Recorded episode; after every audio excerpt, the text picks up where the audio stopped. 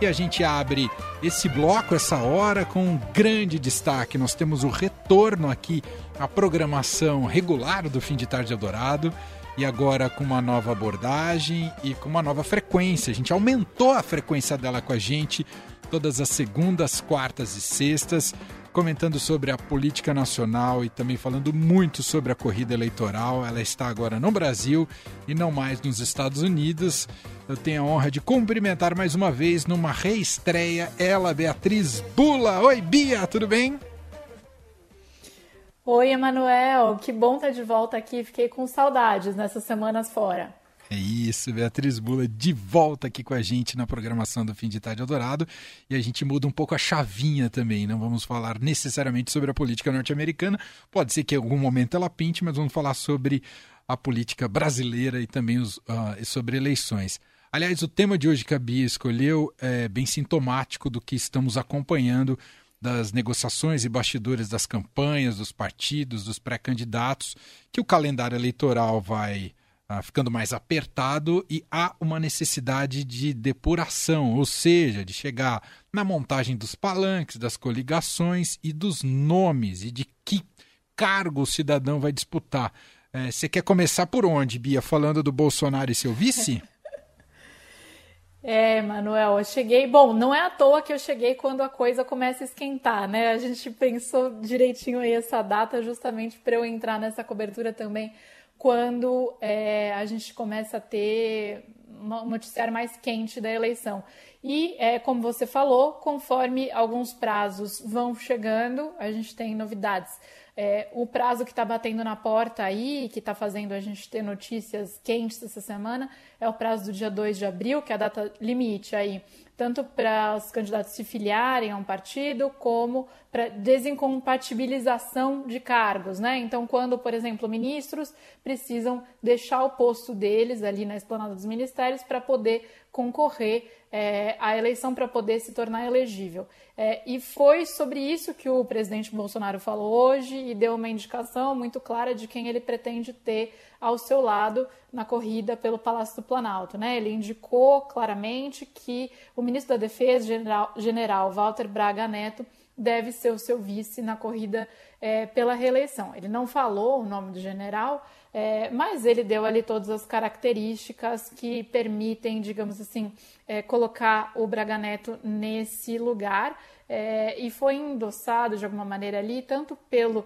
é, ex-ministro Ricardo Salles, que comentou essa fala do Bolsonaro, como também até pelo próprio ministro Paulo Guedes. É, o Bolsonaro disse hoje né, que o vice dele deve ser um mineiro que estudou em colégio militar e que essa decisão ela vai ficar clara, vai ficar escancarada com é, as possíveis mudanças, aí uma reforma ministerial que deve ocorrer no dia 31 de março. É, bom, Walter Braga Neto é de BH, né, é um general, é militar, é, e precisa, portanto, deixar o cargo, se desincompatibilizar do posto de ministro é, para ficar à disposição do presidente é, para ser o vice nesta chapa. É, outros ministros devem deixar o cargo também, aí no dia 31 de março, entre eles o ministro Tarcísio, da Infraestrutura, que pretende concorrer ao governo de São Paulo.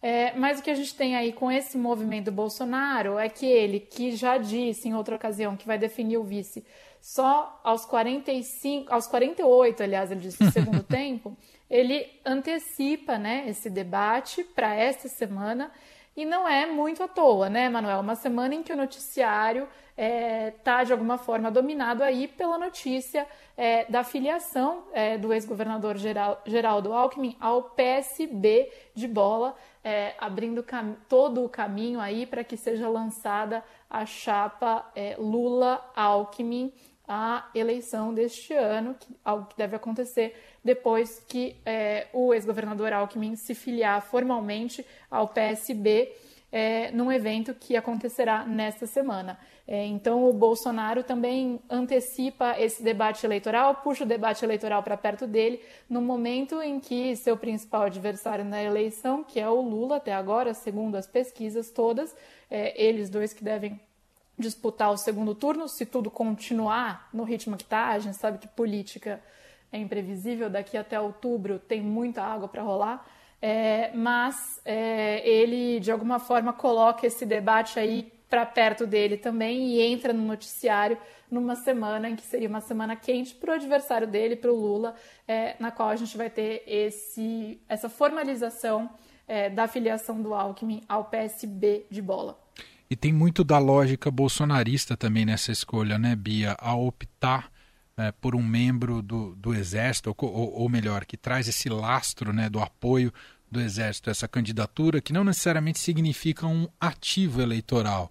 Né? Havia discussão dele colocar alguém da ala mais evangélica, que isso poderia significar um, ativo, um potencial ativo eleitoral de votos e tudo mais, ou beneficiar eventualmente alguém do centrão. Uh, se falava também, chegou a se falar também de colocar uma mulher como vice, né, como uma maneira de tentar atrair o voto feminino, já que o Bolsonaro tem muitas dificuldades nesse campo. Sempre quando a gente entra em eleição presidencial, alguém fala que tem que ter um vice do Nordeste, quando o candidato não é do Nordeste. Você vê que a escolha do Bolsonaro não foi por, por esses rumos, digamos, de potenciais públicos eleitorais. Foi mais muito mais ligada às bases bolsonaristas, né, Bia? É, tantos nomes surgiram aí nos últimos meses, né, Emanuel, das alas diferentes do governo, né? Então chegou a se falar que o Centrão é, queria a ministra Tereza Cristina, que de alguma maneira também atenderia aí essa necessidade do presidente de abrir caminho é, com o eleitorado feminino. Agora já tá, parece estar tá claro, ministra Tereza Cristina deve concorrer ao Senado.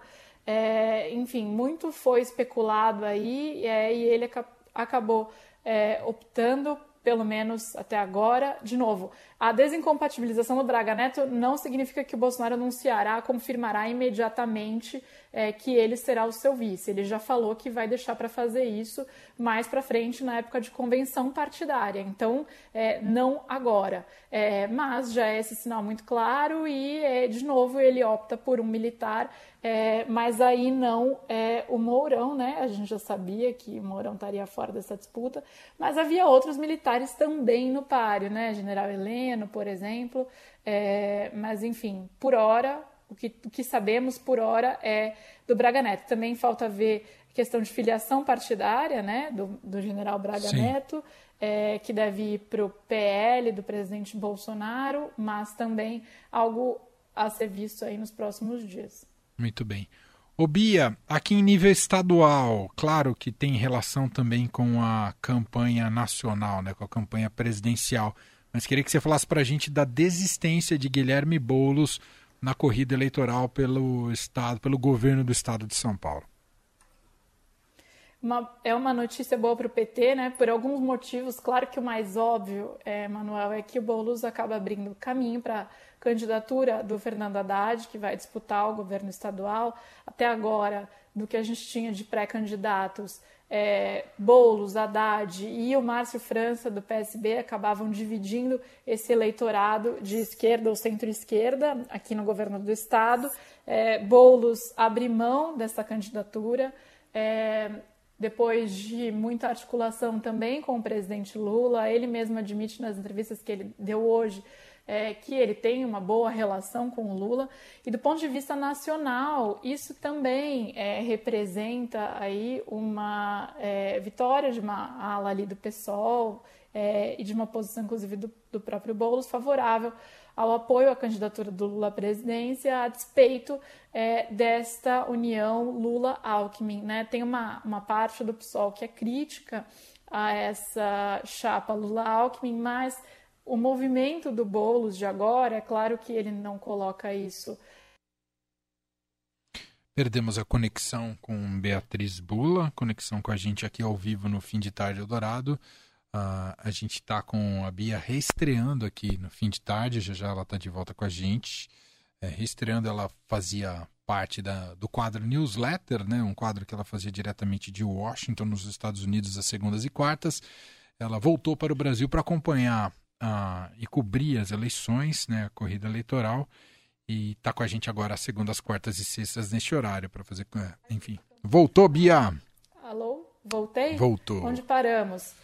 É... Você falava sobre é um... o que envolve o Lula nessa estratégia toda. Isso, então é um, é um sinal aí de que é, Lula está mais perto de conseguir mostrar que tem é, uma frente nacional ampla de apoio à sua candidatura, aí com Alckmin na vice é, e é, possivelmente com bolos aí também apoiando esta chapa Lula e Alckmin. Então é uma notícia é, que de certa forma abre um novo espaço aí para o PT, tanto na disputa estadual do Haddad, como também é, desse, pano de, desse ponto de vista nacional. Muito bem, Beatriz Bula, agora com a gente todas as segundas, quartas e sextas, falando sobre eleições, sobre política, acompanhando todos esses detalhes e comentando aqui com a gente ao vivo no Fim de Tarde Eldorado. Mais uma vez, bem-vinda de volta, Bia. Bom ter você aqui com a gente no programa. Te aguardo no estúdio quando você estiver passando por aqui, tá bom? Tá bom, na quarta-feira tô aí no estúdio com você, então. E já com o retorno do Leandro, inclusive. Que ótimo. E dia de. É, que é o dia que deve ser o próprio dia da filiação do Alckmin ao PSB. Então, com bastante notícia quente. Perfeito. Um beijo até lá, Bia. Até. Fim de tarde Eldorado uma revista sonora para fechar o seu dia.